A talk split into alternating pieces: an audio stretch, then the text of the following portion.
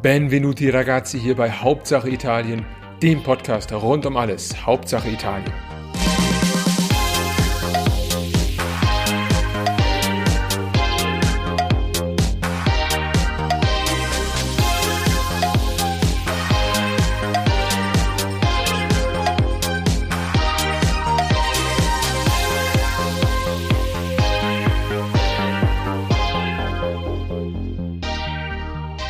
Bentornati a tutti und herzlich willkommen zurück hier bei Hauptsache Italien. Wir starten dieses Mal mit einer kleinen Serie, nämlich den Wirtschaftskontroversen. Wie ihr am Titel schon gesehen habt, soll es heute dabei als erstes um die italienischen Staatsschulden gehen und ich glaube, an dem Beispiel äh, sieht man auch ganz gut, weswegen das Thema Kontroverse heißt, denn hierzu gibt es verschiedene Perspektiven. Wir schauen mal auf die Fakten und auch auf verschiedene Betrachtungsweisen des Thema Staatsschulden um euch und mir ähm, wirtschaftspolitische Themen aus Italien näher zu bringen. Ich würde sagen, wir starten einfach und ähm, genau, gucken mal, was dahinter steckt. Ihr habt vermutlich alle schon mal mitbekommen, dass Italien immer wieder mal, sei es als der kranke Mann Europas, den Titel hatte ja auch Deutschland mal eine Zeit lang inne, aber ähm, immer wieder auch geschasst wird, ähm, medial wirksam für seine hohen Staatsschulden. Generell gilt Italien in Europa nach Griechenland als das am höchsten verschuldetste Land und auch im gesamten Westen, also in allen OECD-Ländern, hat Italien den Ruf weg, eine hochverschuldete Volkswirtschaft zu sein. Deswegen blicken wir doch vielleicht als erstes mal auf die harten Fakten. Was genau ist denn die Staatsverschuldung? Im Grunde ähm, gibt es hierzu zwei Zahlen, die man zur Rate ziehen kann. Das ist einmal die absolute Zahl, nämlich ähm, also der, der Geldbetrag, der, den der italienische Staat an Verbindlichkeiten offen hat. Das sind insgesamt circa 2,75 äh, Billionen Euro. Wichtig, Billionen, das, sind, das ist eine Zahl mit 13 Stellen, also saftig. Ähm, das ist aber gar nicht so interessant. Vielmehr, und das werdet ihr auch in den Medien ähm, immer wieder hören, ist eigentlich der relative Staatsschuldenstand ähm, relevant, nämlich Verhältnisbildung zwischen den Staatsschulden, also diesen 2,75 Billionen und dem Wirtschaftsaufkommen Italiens, also der Wirtschaftskraft, dem Bruttoinlandsprodukt auf Deutsch oder dem PIL auf Italienisch. Und da sieht man, für 2022 hat Italien eine relative Staatsverschuldung von 150 Prozent. Das ist ein sehr hoher Wert. Ähm, nicht nur in der Eurozone ist es kurz nach Griechenland im Grunde schon Platz zwei, sondern auch weltweit ähm, wird es nur getoppt, ähm, zum einen durch Japan. Das ist ein Sonderfall. Die haben knapp 240 Prozent. Da könnte man eine ganz, einen ganzen eigenen Podcast zu machen. Ähm, wie gesagt, Griechenland mit knapp 180 Prozent und schon auf Rang drei findet sich Italien in äh, äh Parität zu Libanon mit äh, 150 Prozent Staatsverschuldung. Gut, ähm, das Thema wollen wir heute eben diskutieren, denn Schulden sind nicht gleich Schulden und äh, vor allem die Rückschlüsse, die sich jetzt auf Basis dieser Zahl bei vielen Leuten ähm, entwickeln, die sind eben im Falle von Italien nicht alle zulässig und mein Ziel ist für das Ende dieser Folge, dass ihr anstelle der Frage nach den Staatsschulden oder dem Problem hinter den Staatsschulden versteht, wo das Ganze herkommt, was Italien bereits dagegen unternommen hat und vor allem die wichtigste Frage, wo ist das Wachstum? Also, fangen wir doch direkt mal an. Ich habe jetzt ganz viel von Staatsschulden geredet und bevor wir da tiefer reingehen, äh, muss man diesen Begriff erst auch noch mal ein wenig herleiten, denn das Wort Schulden ist tatsächlich ein gerade im Deutschen äh, sehr vorbelasteter Begriff. Ähm, ich glaube, das hilft. Das, äh, es geht auch zurück, zumindest meine Erkenntnis darüber, auf ein Interview mit Mario Monti. Passenderweise war das ja damals der äh, Retter in der Not in der, in der Schuldenkrise 2012, da ist das Wort schon wieder. Und äh, der hatte in einem Interview kürzlich mal ähm, hergeleitet, dass es im Grunde diese doppelte Bedeutung ausschließlich im Deutschen gibt, nämlich dass das Wort Schuld sowohl für die Verbindlichkeit, also finanziell interpretiert wird, aber eben auch die Schuld als Fehler, ne, die juristische Schuld, der Schuldige der Fehlerhafte etc. Und äh, das ist natürlich etwas, im Englischen ähm, kennt man das nicht, das ist Debt beim finanziellen und gilt im juristischen und auch beispielsweise im italischen ne, mit Debito ähm, für die Verbindlichkeit und Colpa im juristischen für für den Fehler, ähm, die differenzieren da. Und nur wir Deutschen assoziieren natürlich immer mit einer Verbindlichkeit, also einer finanziellen Schuld, eben auch eine moralische, eine juristische Schuld. Deswegen ähm, glaube ich, ist es schon mal eine Prädisposition, um das Ganze sehr, sehr stark auch zu emotionalisieren, das Thema Schulden in der deutschen Medienlandschaft. Macht diesen Fehler nicht. Genau. Ein äh, weiterer Punkt ist tatsächlich, dass Staatsschulden immer nur eine Perspektive sind auf das Thema Gesamtschulden, denn neben den Staatsschulden gibt es natürlich auch andere Schulden, die ein Land haben kann. Ähm, das Land besteht ja neben dem Staat, neben der öffentlichen ähm, Institution auch aus privaten Haushalten und auch aus Unternehmen. Und äh, mit Blick beispielsweise auf die Schulden der italienischen Unternehmen oder der italienischen Haushalte kann man sagen, dass das Bild dort ein ganz anderes ist. Also wenn wir jetzt mal Vergleichsdaten in der Eurozone uns anschauen, dann liegt da Italien im Grunde mit circa 70 Prozent ähm, Unternehmensverschuldung relativ zum Wirtschaftsaufkommen, also relativ zum äh, BIP und nur 40 Prozent Haushaltsverschuldung. Ähm, das heißt insgesamt circa 111 äh, Prozent im privaten Sektor äh, sehr, sehr niedrig. Äh, Deutschland 114 Prozent und die meisten anderen Länder wie Holland, Belgien, Frankreich, alle über 200 Prozent Verschuldung im privaten Sektor. Das heißt, ähm, wenn man alle Schuld mal zusammennimmt, öffentliche und private Schuld, dann ist da Italien gar kein Sorgenkind mehr. Dann sind wir da irgendwo bei 250 Prozent und eben ähm, Niederlande, Belgien und vor allem auch Frankreich liegen da weit über der 300 Prozent Marke relativ zu dem jeweiligen ähm, Wirtschaftsaufkommen, also dem, dem BIP der jeweiligen Länder. Das heißt, wir betrachten natürlich für heute nur das Thema Staatsschulden, Staatsverschuldung, weil es natürlich auch etwas ist, was öffentlichkeitswirksamer ist, denn am Ende des Tages haftet der Staat und ähm, wenn der Haus, wenn ein, wenn ein Haushalt oder ein Unternehmen verschuldet ist, haftet natürlich immer genau dieser Haushalt oder dieses Unternehmen und nicht das Kollektiv. Und beim Staat hängen wir natürlich alle mit im Boot, wenn es da mal zur Haftung kommen sollte. Also, ähm, das ist nochmal ein ganz wichtiges Thema. Und ähm, wenn wir dann allerdings mal auf mögliche Gründe blicken, warum denn Italien so eine hohe Staatsschuld hat, dann würde jetzt hier schon die erste ähm, Fehleinschätzung kommen, nämlich die erste Unterstellung wäre fehlende Haushaltsdisziplin. Das heißt, dass der Fiskus in Italien jedes Jahr weniger Geld einnimmt, als er ausgibt. Und das kann man ganz klar von der Hand weisen. Im Gegenteil, Italien ist sogar Austeritätschampion in Europa.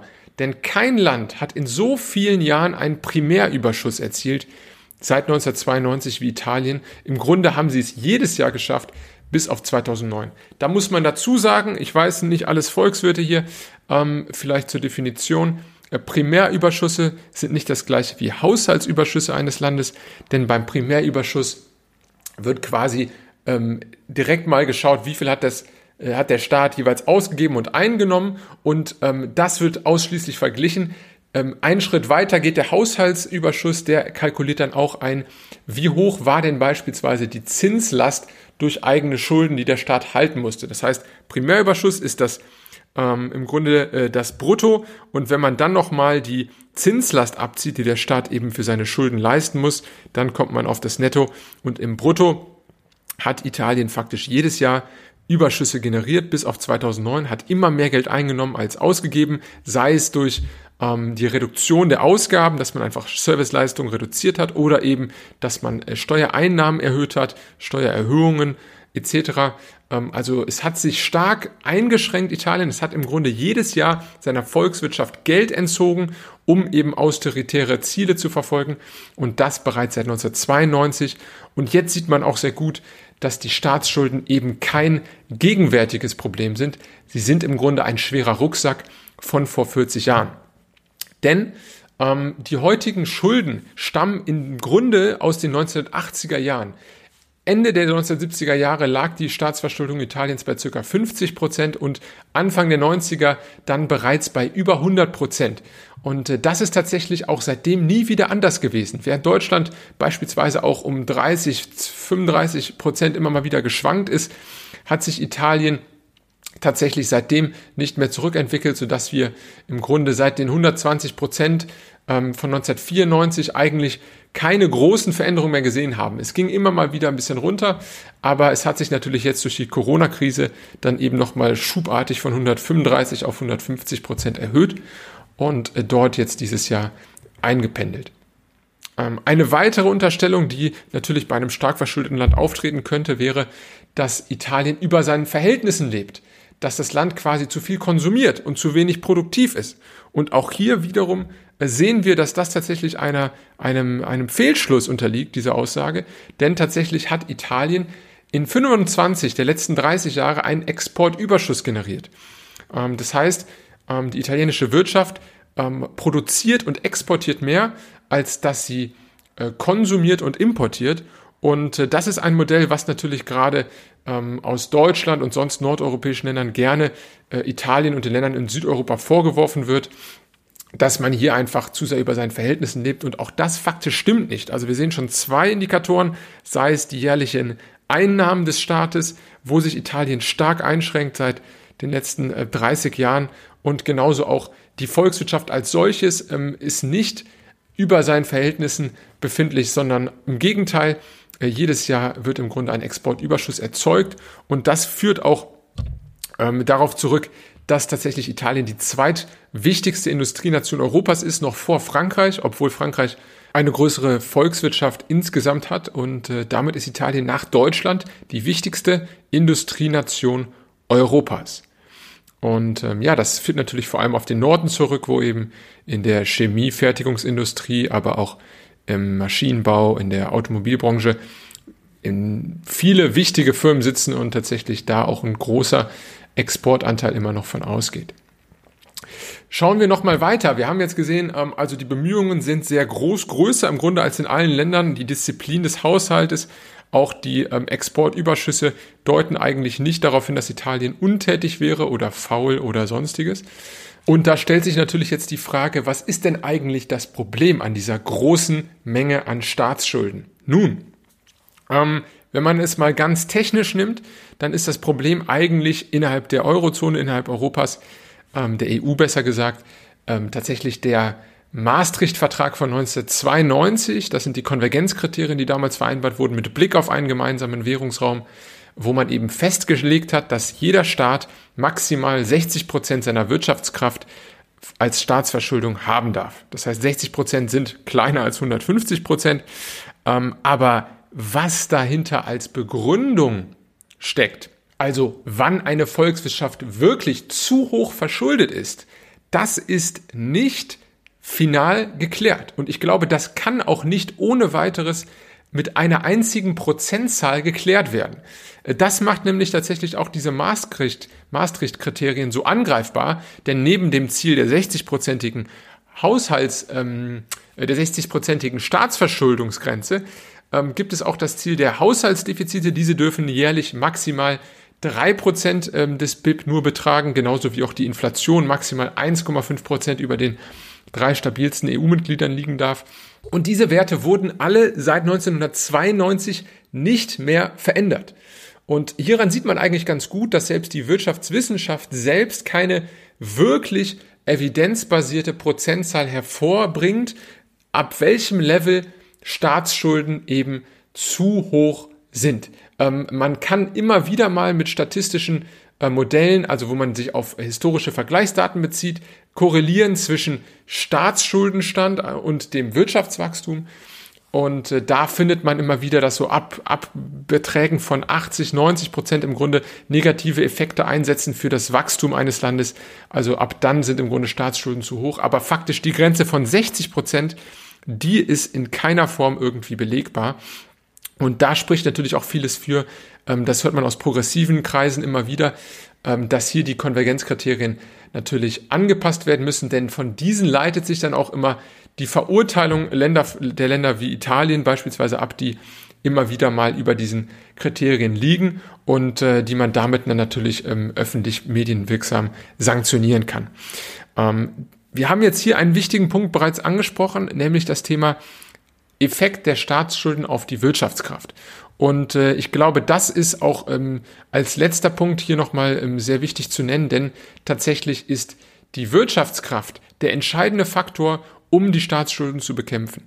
Wir haben gesehen, Italien bemüht sich redlich, Staatsschulden durch die Haushaltsdefizite abzubauen, das heißt jedes Jahr im Grunde Überschüsse zu generieren und dann die Schulden zu tilgen.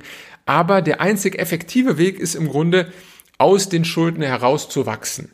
Ähm, das geht natürlich sehr einfach, da wir Schulden immer relativ zum BIP nehmen. Das heißt, der Nenner ist immer das BIP. Und wenn das BIP jetzt natürlich stark ansteigt, dann fällt natürlich auch der Anteil, den die Schulden an diesem BIP haben. Und jetzt kommen wir eigentlich zum traurigsten Fakt, denn ähm, Italien ist im Grunde seit 2000 real pro Kopf nicht gewachsen. Das heißt, wir haben eigentlich kein richtiges Wirtschaftswachstum gesehen seit Einführung des technischen Euros 1999. Das heißt, man kann sagen, dass der Euro ein Verlustgeschäft für Italien war mit Blick auf die Wirtschaftskraft und auf den Abbau der Staatsschulden. Steile These, ich weiß, aber tatsächlich ist das etwas, was ähm, tief sitzt, dieser Stachel, auch innerhalb der Italiener. Denn ähm, lange Zeit davor war Italien eben sehr, sehr berühmt für seine wirtschaftliche Dynamik und hat damit bis auf Deutschland alle anderen großen Volkswirtschaften auf dem europäischen Kontinent hinter sich gelassen. Ähm, sogar Deutschland war fast in Näherung. Ähm, also beispielsweise zur Einführung des Euros 1999 hatte Italien ein Pro-Kopf-Einkommen von knapp 99 Prozent dem des deutschen Pro-Kopf-Einkommens. Und das ist natürlich beeindruckend, wenn man auch mal schaut, beispielsweise schon in den 70er Jahren hat es, ähm, äh, die Vereinigten, äh, hat es das Vereinigte Königreich in äh, Kaufkraft bereinigtem BIP pro Kopf überholt. In den 80er Jahren dann Frankreich, später auch beide nominal. Und wenn man dann jetzt 20 Jahre nach vorne spult, nach Euro-Einführung, dann ist Deutschland im Grunde davon gewachsen, sodass Italien nur noch circa 80 Prozent des deutschen Pro-Kopf-Einkommen hat. Und es wurde auch 2002 von Großbritannien und dann 2005 von Frankreich wieder überholt. Ähm, das heißt, man sieht sehr gut, mit dem Euro ist die italienische Dynamik zum Erliegen gekommen und damit im Grunde auch, das ist eigentlich der entscheidende Punkt, die Staatsschulden ähm, haben sich deswegen eben auch akkumuliert, weil Italien da nicht rauswachsen konnte. Im Grunde ist es nirgendwo hingewachsen. Also, wo ist das Wachstum? Wie kann das sein? Das ist eine moderne Volkswirtschaft in ähm, dem globalistischen System mit einer Exportindustrie. Nation wie Italien mit einem großen ähm, Industrieanteil, dass es diese nicht schafft, Wirtschaftswachstum zu erzeugen.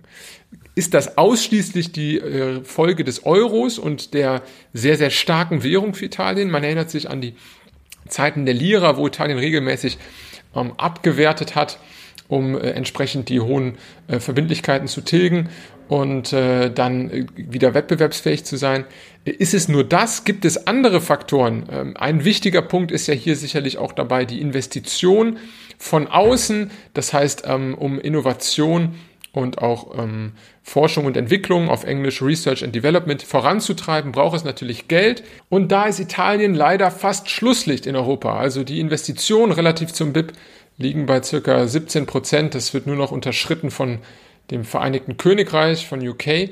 Und ähm, genauso natürlich muss man sich fragen, wie attraktiv ist Italien für Investoren aus dem Ausland, die hier vielleicht etwas aufbauen wollen. Da wird natürlich jetzt ähm, so ein Faktor wie die Effektivität der Bürokratie ins Spiel kommen, auch die politische Stabilität. Das heißt, wie einfach ist es hier auch ein Unternehmen zu gründen? Das sind Fragen, denen man auch nachgehen müsste. Ähm, genauso wie natürlich der hohe Regierungswechsel, den wir in der vorherigen Folge besprochen haben. Das wirkt sich natürlich nicht seriös aus auf ein Land ähm, nach außen hin zeugt das eher von Instabilität und äh, das sind alles Faktoren, äh, die natürlich dazu führen, dass Italien eben nicht in der Art wachsen konnte, aber dass es überhaupt nicht gewachsen ist, das ist natürlich höchst selten und höchst interessant, ähm, beziehungsweise auch, ja, traurig im Grunde. Also, fassen wir einmal zusammen, was wir uns jetzt alles gemeinsam vor Augen geführt haben. Erstens, Schulden sind Definitionssache. Das Wort Schulden ist eben doppeldeutig gemeint im Deutschen und eigentlich sollten wir nur von Verbindlichkeiten sprechen. Zweitens, wir haben gesehen, dass öffentliche Schulden, also Staatsschulden, nur eine Seite der Medaille sind und wenn man auf den privaten Teil blickt, also auf Haushalte und Unternehmen, steht Italien sehr gut da. Drittens, die Staatsschulden sind zwar hoch, aber die Bemühungen, diese abzubauen, das heißt beispielsweise durch einen Haushaltsüberschuss, diese unternimmt Italien. Da ist kein Vorwurf draus zu stricken, genauso wie auch bei klassischen ähm, Vorurteilen, dass Italien über seinen Verhältnissen leben würde. Ähm, Italien ist Exportüberschussnation und das auch regelmäßig. Von daher auch das ist von der Hand zu weisen. Und für, viertens ähm, sind die Schulden, die es heute gibt in Italien, eben der Rucksack aus von vor über 40 Jahren. Die spannende Frage wäre natürlich, was genau ist in den 80er Jahren passiert in Italien? Dem können wir gerne auch nochmal nachgehen. Ähm, aber fünftens, äh, dann nochmal der Punkt, dass tatsächlich ähm, der Euro oder mindestens die Einführung des Euros eine große Rolle spielt. Und daran sieht man natürlich sechstens, dass die wichtigere Frage als die nach den Schulden eigentlich sein müsste, nicht wie kommt ihr von den Schulden runter, sondern wo ist das Wachstum? War es der Euro? Wenn ja, was genau war es am Euro? Wenn nein, was war es denn sonst? Also, das sind die eigentlichen Kernfragen und die Wirtschaftskontroverse um die Staatsschulden entpuppt sich eigentlich als Kontroverse um das Wirtschaftswachstum. Freunde, ich hoffe, ihr konntet hiermit etwas mitnehmen. Ähm, ich muss mich an der Stelle auch äh, ganz klar bedanken. Ich verlinke einige interessante Ökonomen und Quellen, wenn ihr zu dem Thema nochmal weiterlesen wollt, in den Show Notes und würde sagen, wir hören uns zur nächsten Wirtschaftskontroverse bei Hauptsache Italien. In diesem Sinne, ciao a tutti e statemi bene.